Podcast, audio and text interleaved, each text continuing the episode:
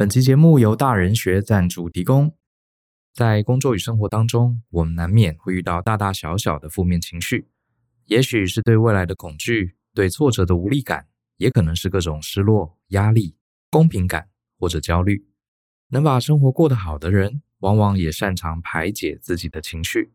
否则啊，在现实把我们击倒之前，我们就已经被自己的情绪绑住手脚，寸步难行，更别提追求人生的热情。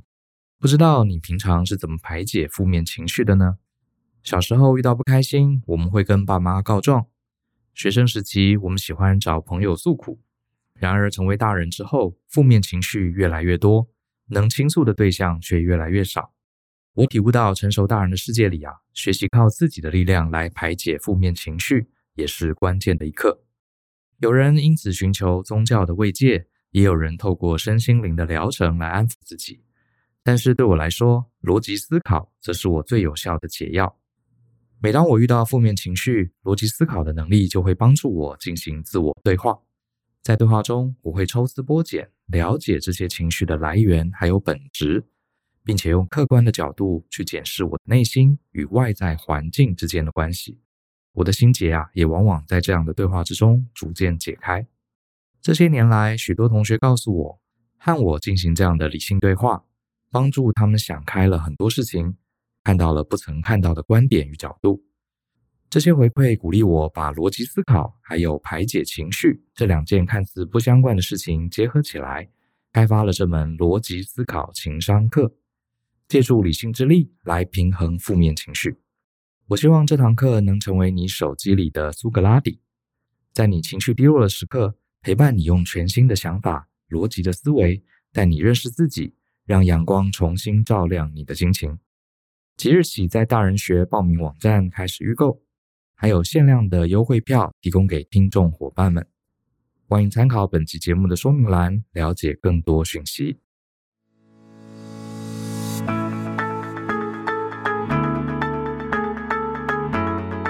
欢迎收听大人的 Small Talk，这是大人学的 Podcast，我是 Brian。我们在前面几集，呃，应该是第三百八十一集，哈，我讲了一个跟潜规则有关的议题，然后我举了这个艺人王阳明，他卖了名表，然后导致这个品牌啊拒绝再卖表给他，而且把他的 VIP 还有参加日本的活动取消这件事情，然后也顺带提了这个之前闹得沸沸扬扬的白饭事件，啊，一群大学生去吃免费白饭的事情，那。这个我看了一下 YouTube 啊，我们 YouTube 上的这个听众很明显比较活跃哈，下面好多好多留言，我就上去看了一下，然后我发现啊，百分之九十五的这个听众啊，其实都有 catch 到我在那一集讲的意思。我的重点其实是呃，大人的世界里啊，很多时候不是非黑即白，好，呃，潜规则。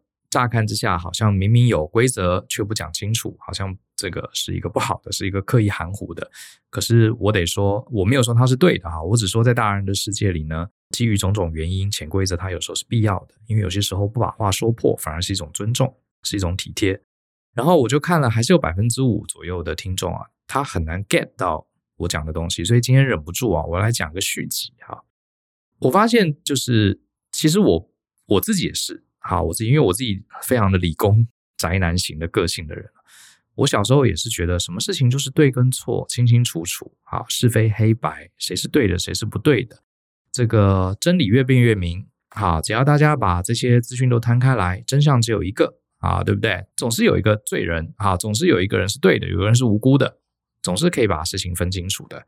好，我得跟大家讲，我自己从小到大也是这样的个性，一直到现在都还有一点。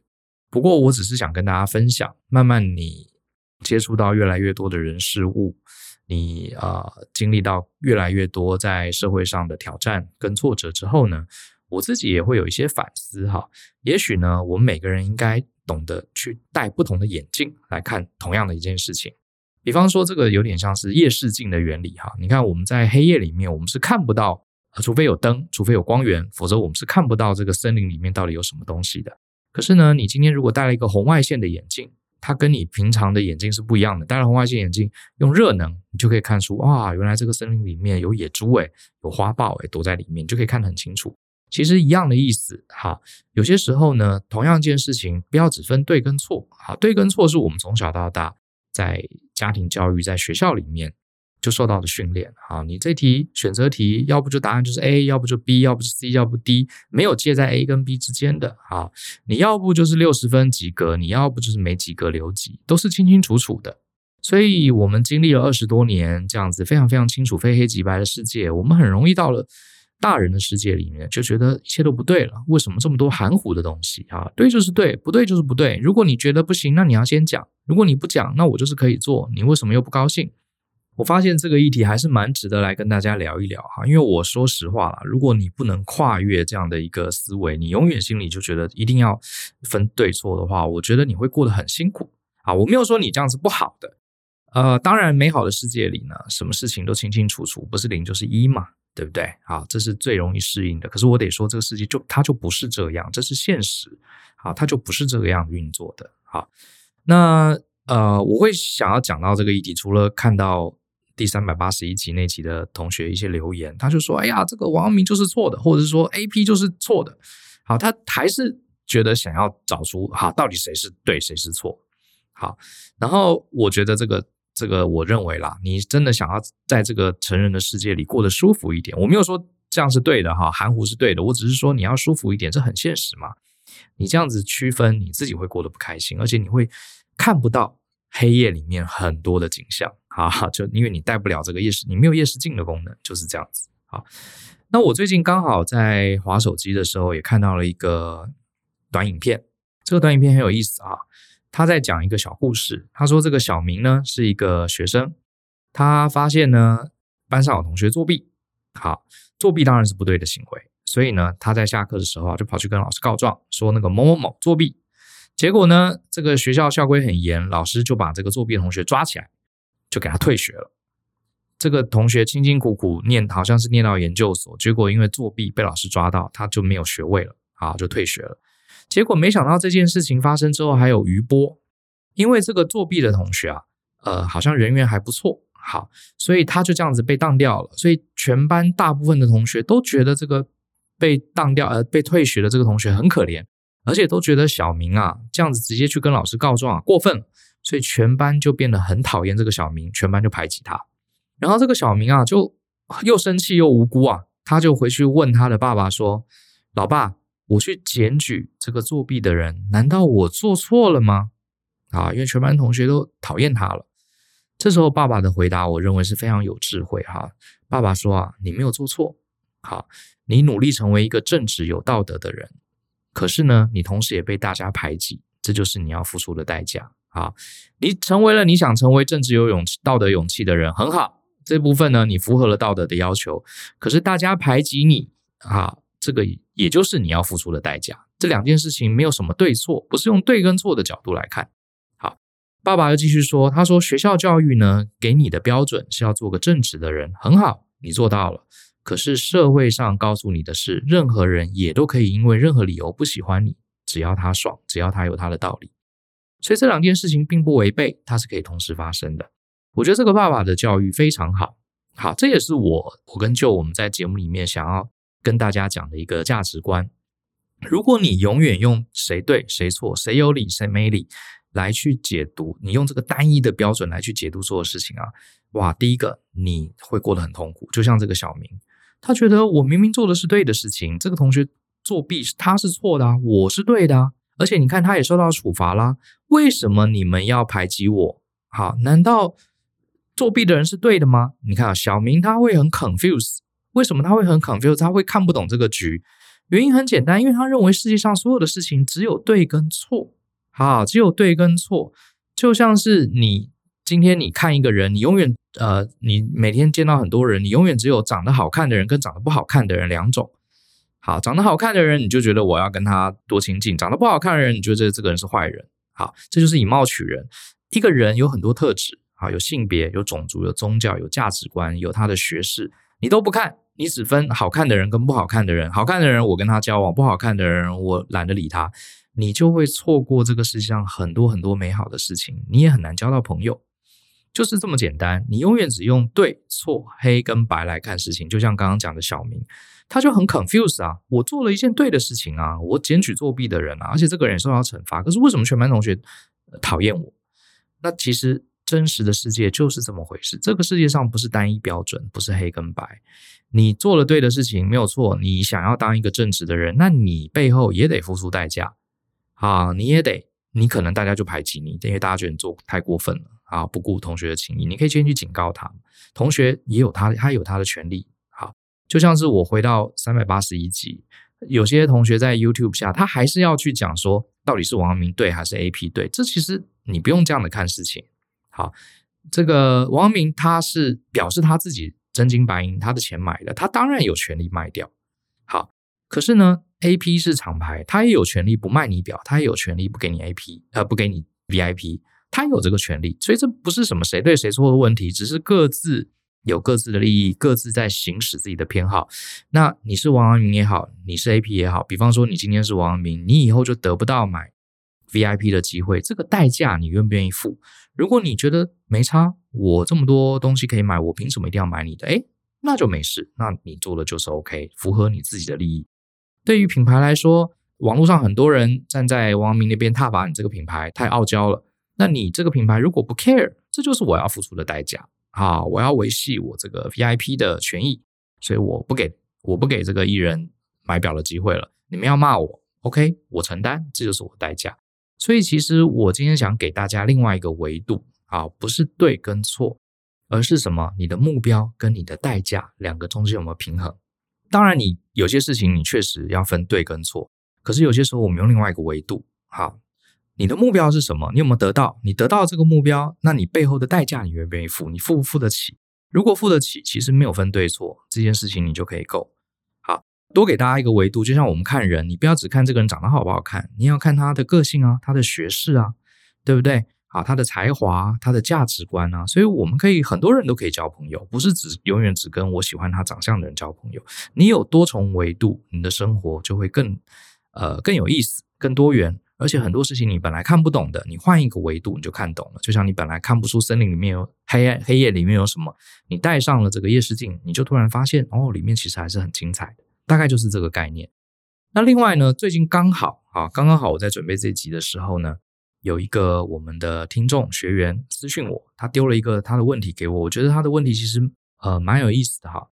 呃，他在他的公司上班，然后呢有一天呢、啊，他们公司的一个可能是 HR 或是类似的小主管跑来呢，感觉是很好心的暗示他说：“哎，你是你们部门里面请假时数最多的。”他也没有讲什么，就讲讲了这句话他就走了。好，有点像我猜这这位主管他其实是。小心的提醒他，就说你放的假比其他人都多，你要不要注意一下？大概是这样。可是呢，这位学员就是来问我问题的这个呢，他听了之后就很不爽，他就觉得你来跟我讲这件事情是怎样？好，我请假都有照规定啊，我也没有旷职啊，而且我工作也都有认真做完啊，而且公司本来就呃允许我没有请假的这个制度，我都是照规则请，而且我都有给主管批啊，主管也都批了我的假。那你这样告诉我说我的请假时数比别人多？你是在暗示我什么吗？老板都没有来说我不准请假，然后我的工作绩效也 OK 啊，好，该拿的奖金也有，也没有人来警告你。这样子提醒我，虽然也许是好意，可是你是不是也在暗示我自己要自爱一点什么之类的呢？然后这位同学心心情就被搞得很糟，好，他很矛盾，他一方面又觉得这个同事可能真的是好心提醒他，可是他心里又觉得。别人这样讲我，我我我我到底该怎么做回应呢？难道我错了吗？啊，他就他就问老师，难道我错了吗？其实呢，这个问题也是一样，好，就很容易陷入我们到底是他错还是我错？其实很多时候不是对错的问题。哈，我就反问这个同学，我说，呃，在这个世界里面，你想得到什么？你的目标是什么？我就问这个同学，同学也很脑筋很清楚，他就跟我说，哦，老师，我无非是想要一个很有弹性的工作环境，让我可以兼顾家庭。好，我就说，那你得到了吗？他说有啊，我觉得这家公司请假是还蛮自由的啊，老老板都让我们请假，然后我也可以把家里顾得很好，我工作这个工作分量也还不错。那我就回答这个同学说，诶，那看来你得到你的目标啦。这个同学也就点点头，对，这家公司我还不错。那我说，那你又担心什么呢？好，你已经得到了你要的目标，就是在这家公司工作跟生活可以平衡。那这个来跟你警告的同事，也许他有恶意，也许他纯粹是善心。呃，你何必又要要求大家都能心服口服，在后面不讲你任何一句话呢？你会不会要求太多了？你已经得到你的东西了，你已经得到一个很弹性的工作，你你以后就继续请假啊，对不对？除非老板跟你说不可以，你违背规则，否则你就继续请，这就是你要的嘛，你就是要一个弹性的工作。那你也可能你也要付出代价，就是有些同事在背后看了可能不爽。好，这就是我们要付出的代价，有得有失嘛。你用这样的角度来看。你就会发现这件事情其实也没什么啊，其实也没什么。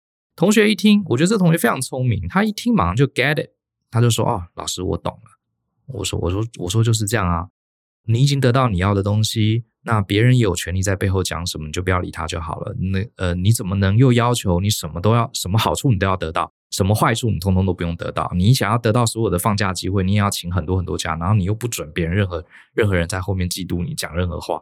我说这应该也不是，你也没那么贪心吧？他说对，老师我没有那么贪心。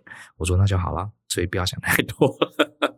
其实类似这样的问题，我真的常常被问到，我都会反问同学说，有些同学遇到一些负面情绪，啊，很不开心。很不愉快，我就会问他说：“那你要什么？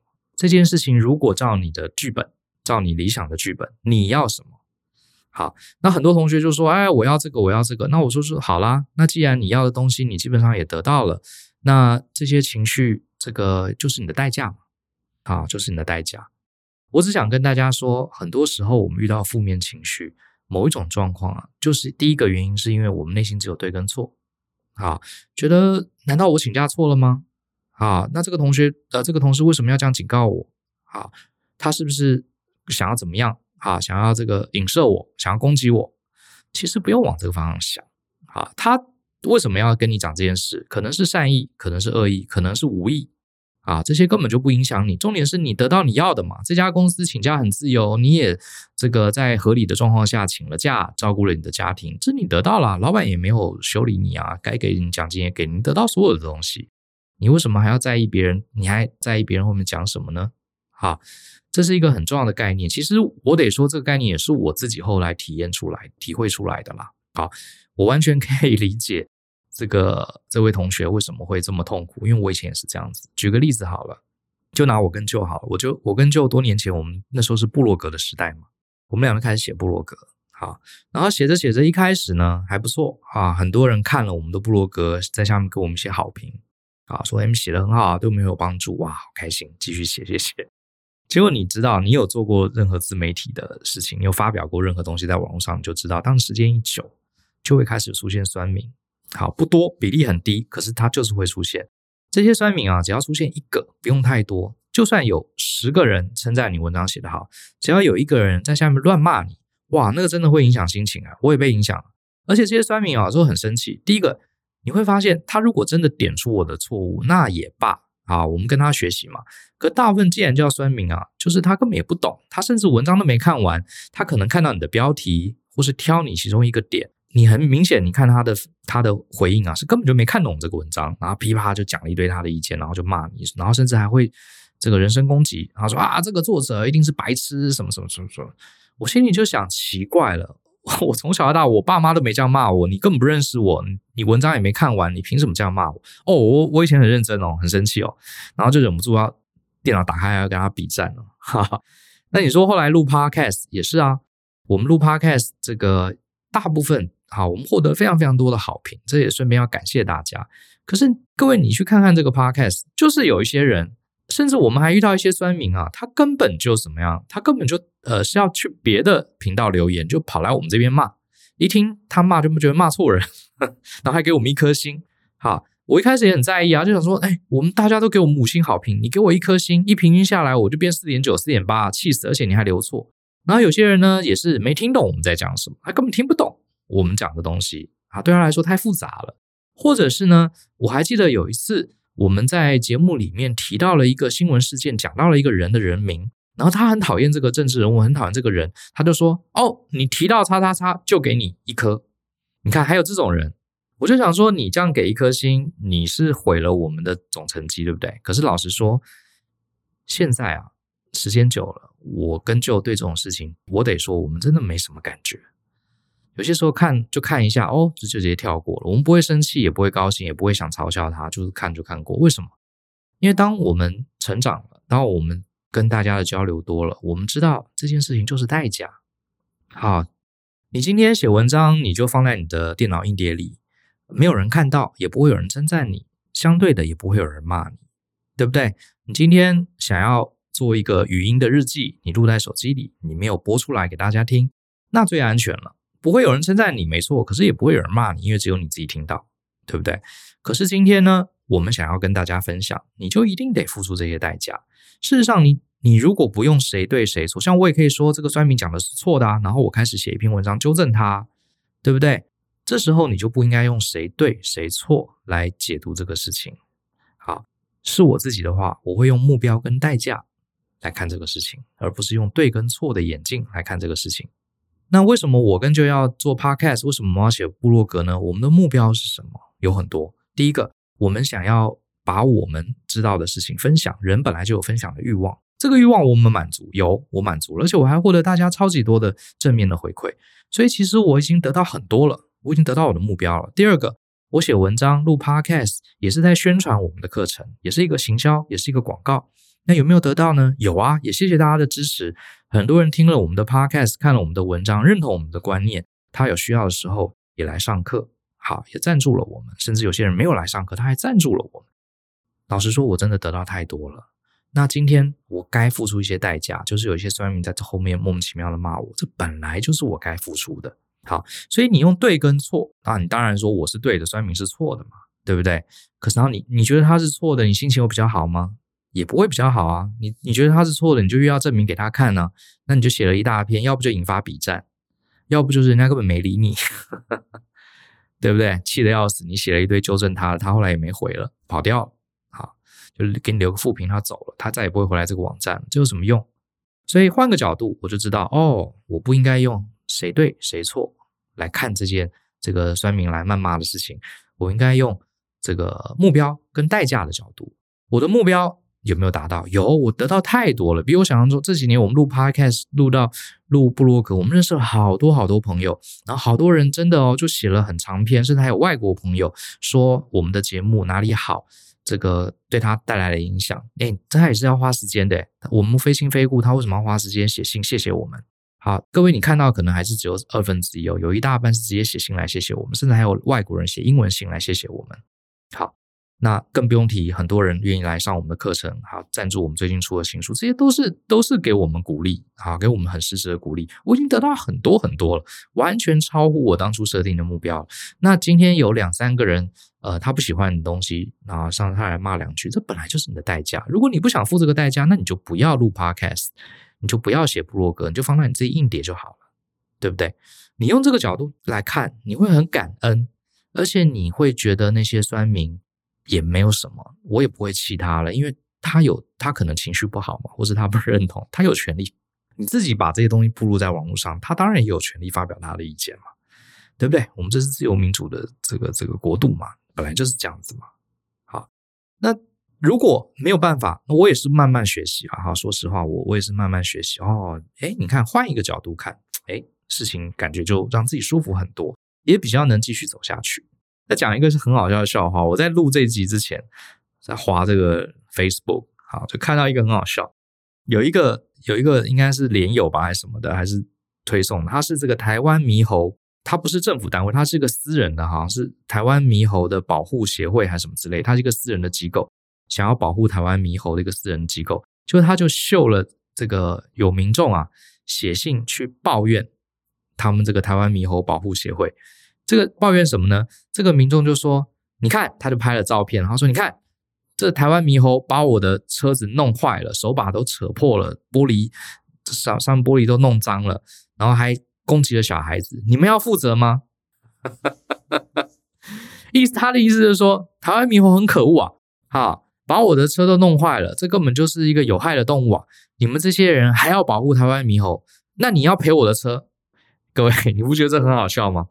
然后他就很无奈，他说：“我们不是政府单位，而且这个 这个就很无言呐、”好，所以你看啊、哦，这个抱怨的网友他的想法，我猜他我的车要是被台湾猕猴弄坏，我也会很生气。我了解，可是你要叫保护台湾猕猴的人去负责，这个就很奇怪了。所以我觉得他们的心中就是很简单，就是小孩子的心态，永远这件事情就有对跟错。那错呢？错要认错，要负责，要赔，要上法院，就是永远看事情只有这样的一个维度。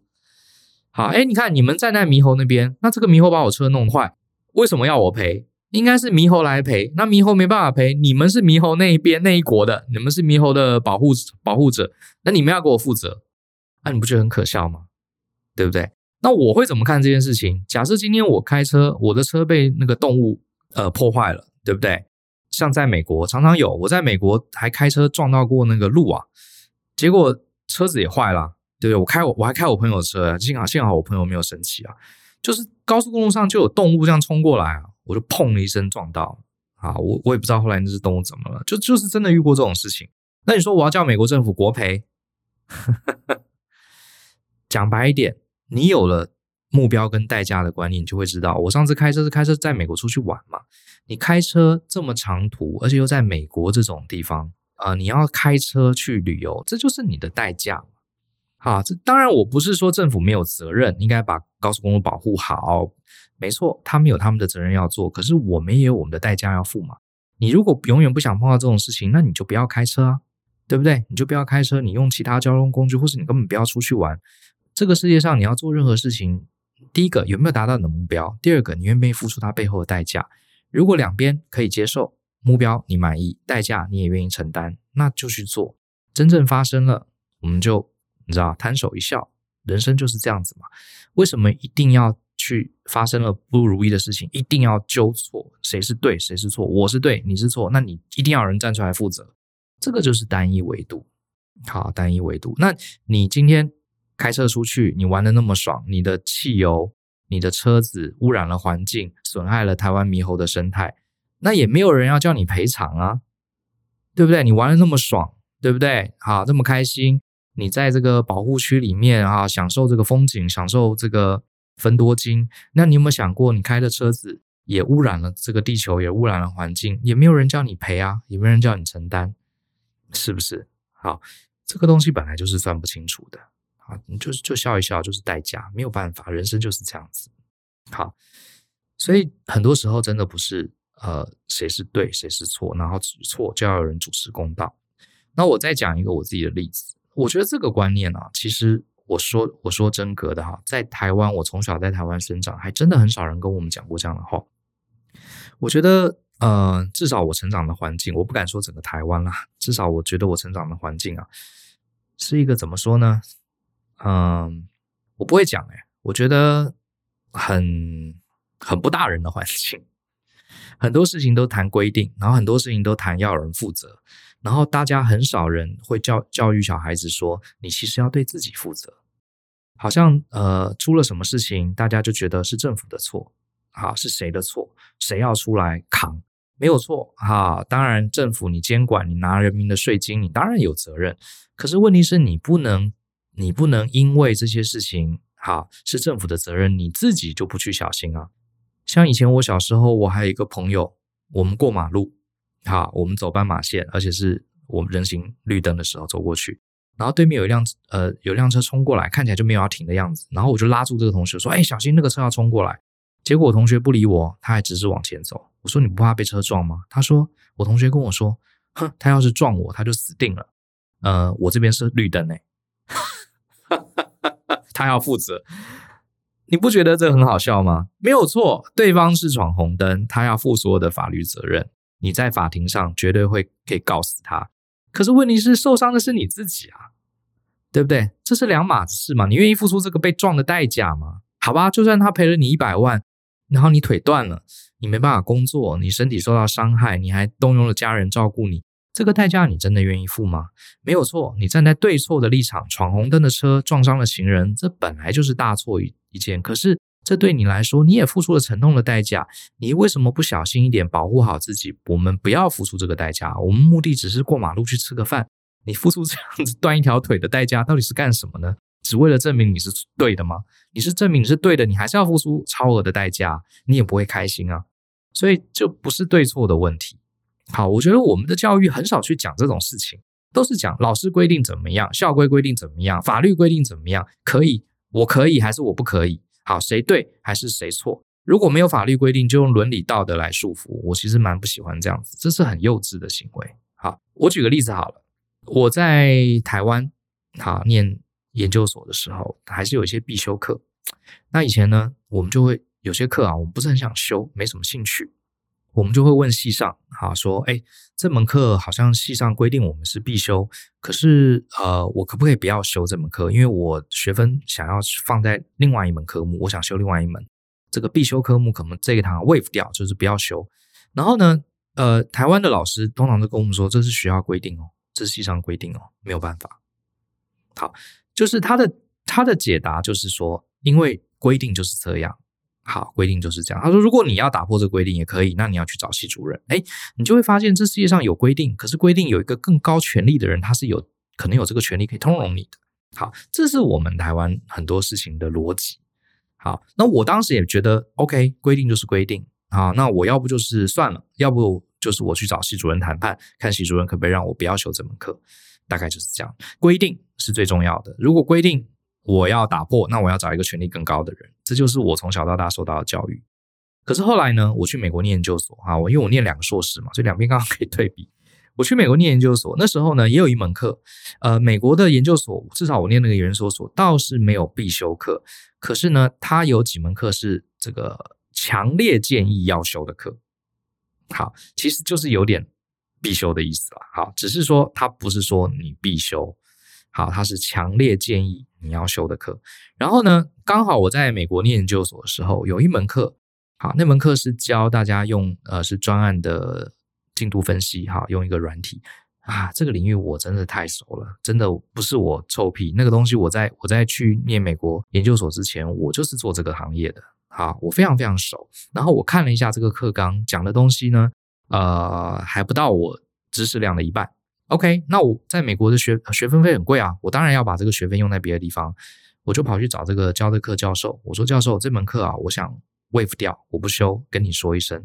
老师怎么回答？老师当然也不太高兴哈，因为这门课就是他开的，而而且他不太相信有学生这门，因为那门课确实是很重要的课，我必须得承认是很重要一个技能课，他不太相信我这个学生这么年轻，这个领域那么熟，我就跟他说这个东西我很熟，我说老师有必要的话，呃，你可以给我一个 test。好，这门课我真的很熟悉。然后呢，老师也没有说，老师说不用了，没关系。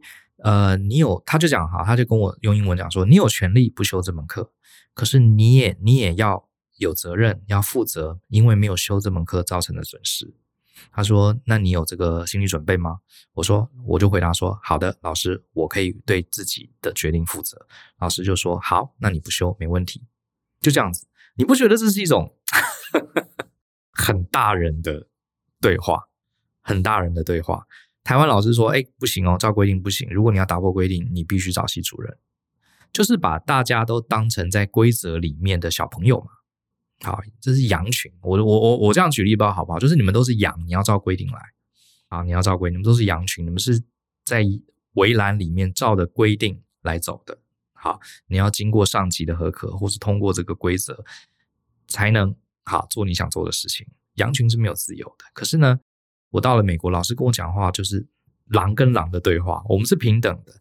你不修这门课，你有这个权利。好，虽然我不是很高兴。好，那个教授其实老实说，他这脸真的很臭，他不是很高兴。可是他也知道你有权利不修这门课。可是呢，这门课不修的后果你自己负责，OK 吗？我说好，我负责一切的后果。好，那你不修。好，我不会说这样的对话是两边都很开心。其实老师说我不修那门课，老师是不开心的。我知道，那老师跟我这样子讲，我也压力很大。可是成人的世界就是这样嘛。我的目标达成了，我也愿意付出我的代价。那大家就这个自己做自己的事情，好，维持一个师生关系就好了。你看，这就是我感受到很大的不同，好，很大的不同。好了，讲了一大堆，我想这次希望大家比较能理解我的表达了。我们为什么叫大人学？就是因为我跟舅从小到大，老实说，我们也不是比人家聪明哈。老实说，我们也不是哈这个悟性特别高，真的不是。我们就是从小到大也是慢慢增加维度的一个过程。遇到了一些挫折嘛哈，或是遇到了一些挫败，或是遇到了一些迷惘，觉得诶怎么会这样？为什么这样也不对，那样也不对？那我们就去思考，到底是不是我们漏掉了一些维度？好，是不是能呃这个想要看到紫外线，想要看到红外线，你就要戴上不同的眼镜嘛，你才看得到嘛，对不对？想要去评价一个人，不要只看他长得好不好看嘛。诶，我发现价值观很重要，个性很重要，啊，背景也很重要。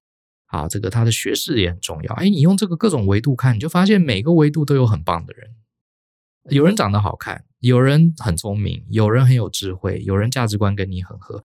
也不要光看台湾人还是外国人，对不对？有些外国人搞不好他的价值观比你的台湾好朋友还更近，都有可能。你就会发现这个世界用各种维度看，你会发现好多好多是是你以前看不到的东西，这样不是很好吗？好，不要只用对错来看同一个事情，这是我学到的了，跟大家分享一下，好不好？那我觉得，如果我们大家可以拥抱这个今天讲的一个新的想法，叫做评估这个事情，你的目标是什么？还有你愿不愿意付出代价？用这样来衡量，这样的想法，我觉得有很多好处。第一个，我们在做任何人生决定，或是遇到任何负面情绪，像刚刚那个学员啊，这个有人说他请假太多，这真的是很负面的情绪。遇到这种事情，你就问自己：我今天想要什么？也就是我的目标是什么？我有没有得到？如果我已经得到我的目标，那其他的东西本来就是背后的代价。了解 focus 在自己的目标，并且理解背后代价是必然的。好，有你有这样的心理建设，你遇到挫折就比较能面对，啊，心情会好很多。好，比方说我我做 podcast，我想要跟大家分享，我要满足我的分享欲，我想要透过分享 podcast 认识更多人。哎，结果我也真的得到我的目标，得到了嘛？那你说这时候有一些人来谩骂我？有些酸民在下面吐槽，给我负评。OK，我没有很高兴，可是我接受，因为你自己把东西拿出来给大家分享，你怎么能控制所有人都要说你好呢？所以这是代价。可是对我来说，我的目标给我带来的这个价值远远高于我要付出代价，所以我觉得做 Podcast 对我来说太赚了，我还是愿意继续做，就是这样的感觉。我不会去在意这些谩骂我的酸民，他是对的还是我是对，那那不重要，因为我不是用对错来看这件事情。好，那另外一个好处就是呢，你会提醒自己，你在做任何巨重大的决定，或是做任何的投入，比如说你换一个工作，比如说你换一个产业，或是你准备出国上班，或是你准备跟一个人结婚，这些都是人生很重要的抉择。我自己会养成一个习惯，我先有一个所谓献祭的准备，献就是奉献的献，祭就是祭祀的祭，什么意思呢？你看古时候的这个部落，他们每年为了要风调雨顺啊，为了要国泰民安。他们都会杀一些动物什么的来献祭给上天，意思就是什么呢？我希望你神啊，我希望你对我好一点，可是呢，我也贡献我的一切，好，贡献我最好的东西作为交换。你看，其实即使连神，我们都要跟他交换，不是吗？大家也拜拜啊，拜拜，老实说就是一种跟神的交换嘛，或是还愿呢？对，我愿意终身吃素，请你允许我让我的家人身体好起来，对不对？就是这样的感觉。我觉得很好，这没有不好。好，我没有在批评宗教，我觉得这是很好的观念。同样的，你做任何事情是不是一定要有代价？你说是不是？一定是嘛？任何事情没有完美，都是好的，一定有代价。那我们先把这个代价准备好，好，然后再迎接我们想要得到的目标。我永远会觉得做这件事一定有代价的。我先把这个代价做好预算管理，我先留一个余裕。比如说开公司，你开公司会不会赚钱？会。可是你会不会遇到狗屁倒灶事？一定会。员工不听你的话，找不到好员工，政府有一大堆法规，你一不遵守你就被罚款，然后你很有可能呃冒了很大的风险，最后没有没有人买你的东西，你最后倒闭。OK，fine，我知道这是我要付出的代价，可是我开公司的目标，如果我有达成，那这些代价本来就是我该献祭的，我本来该奉献的。你不可能要求上天为你做所有的事情，然后你不做任何的付出，不做任何的准备，对不对？你连旺旺仙贝都不准备一包。乖乖都不准备一包，你要这个机器乖乖，是不是？这不公平嘛，对不对？所以我很喜欢一句话，有句话说强者啊，或是智者，whatever，我不知道，反正就是这种网络上看到的。我觉得，可是我觉得很有道理哦。他说，真正的强者或是智者，他容许一切事情发生。什么叫容许一切事情发生？就是他可以理解这世界上的无常，理解这世界上凡事好事背后一定都有代价。你不能永远遇到好事，你很开心，然后你就觉得坏事不可以发生。本来好事的另外一面就是坏事嘛，对不对？祸福相与，祸福相倚嘛。你今天得到一些好的，你一定也要失去一些代价。那这个代价是你愿意接受的，好处是你很喜欢的，那就可以做，就这么简单。做任何决定之前，你先想好可能有什么代价。像很多同学常问我换工作，老师，我现在的工作很烂啊，这个常常加班，薪水很低。我说，那你下一份工作你要去哪里？他说我要去不要加班的工作。我说好，那你就去，可是有可能薪水很低哦。他不加班，呃，那老师不行。我说那好，那你要这个不加班，好，不加班，薪水又够高的工作。他说对，有没有这样的工作？我说有啊。那你可能工作的强度会很高，而且可能要常常出差哦。哦，那我不要，对不对？你你听也觉得很好笑嘛，对不对？怎么可能有一件事情你不用付出任何代价，然后什么好处都是都是你的？好，那你说你学历很高，你是哈佛商学院毕业的啊？Maybe 你你过去很努力，你付出了代价，你拿到一个非常好的学位，你家里可以资助你念那么好学校，你现在当然可以找到一个 Maybe 钱多事少离家近的工作，那也是你之前付出的代价，是不是？好，那另外呢，这个呃目标跟代价这样的一个思维，这样的一个思想方式，还有另外一个好处，就是如果你今天要做一件事情，你会去思考我要得到什么。还有它背后可能代价，两个都会思考，对不对？当你想完一遍，你发现，哎，这个我得到的好处啊，跟背后要付出的代价好像严重的不对称，呢，哎，那你就要谨慎哦。比方说，你发现你要做一件事，做一个投资，它的获利超级高，可是它的风险超级低，你就知道这一定有鬼，这是不可能的。好，很多人就是不会这样想哦，他觉得说，哎，你看这个李专 介绍给我保本的商品。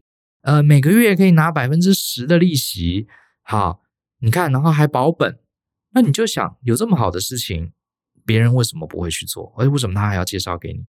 这么高的获利，好，每个月可以这个付息百分之七，而且还保本，光保本这件事你就不应该相信了，对不对？这个定存才是保本，那定存利息是百分之零点几，好，百分之一，他可以给你百分之七，这就是超额回报嘛。对不对？获利超级高，可是最后不需要付出代价。那你正常人，正常人有一点点智商的人就觉得这有鬼，这一定是个陷阱，因为这世界上不可能有这样的事情。如果是反过来，获利很低很低，可是背后要付出很高很高的代价，那这种事情也不应该去做啊，去做就是愚蠢。好，比方说我们曾经看过一些案例，因为自己创业嘛，我们看到一些这个同业哈。这这也不认识了哈，就是看到一些呃劳工纠纷，你就会发现有些老板这个劳基法一些含糊的地带，可能讲不清楚，他就去克扣这个员工的薪水，克扣员工的奖金，然后员工不爽啊，就去告老板，好，就告老板，然后弄到上法庭。然后我每次看了就觉得奇怪，这个员工你扣他薪水，你到底是能省多少钱？很多时候真的就是什么一两万、几千块哦。我看了很多案例都这样，你以为？公司省了几百万、几千万的薪水吗？不是，就是几千块。你一个公司，你去扣这个员工的、克扣员工的薪水，或是他的一些什么福利，你其实也就是省了几千块、几万块。然后呢，你要花大量的时间去跟他上法庭，去跟他告。呃，在上法庭互告，那你还要请律师，然后你还要弄得自己心情不好，然后你还要让你在业界的名声好，让大家对你怀疑，甚至这这现在网络大家都传得很快嘛，是什么什么职场天眼通，大家都在讲这些事情，你就突然发现你怎么都争不到人了，你不觉得这个代价很高？对经营来说，我们经营公司好的目的不是要去克扣员工的薪水，不是去省这个钱，没有人开公司是为了省钱的，好吗？大家开公司就是要创造额外的价值嘛，你开公司就是要为了创造价值，那这个钱你省下来，造成你那么多的毛病，这么多的代价，我就觉得这个搞不懂诶，有些时候真的不懂，有些人是怎么想的，为什么他的账是怎么算的？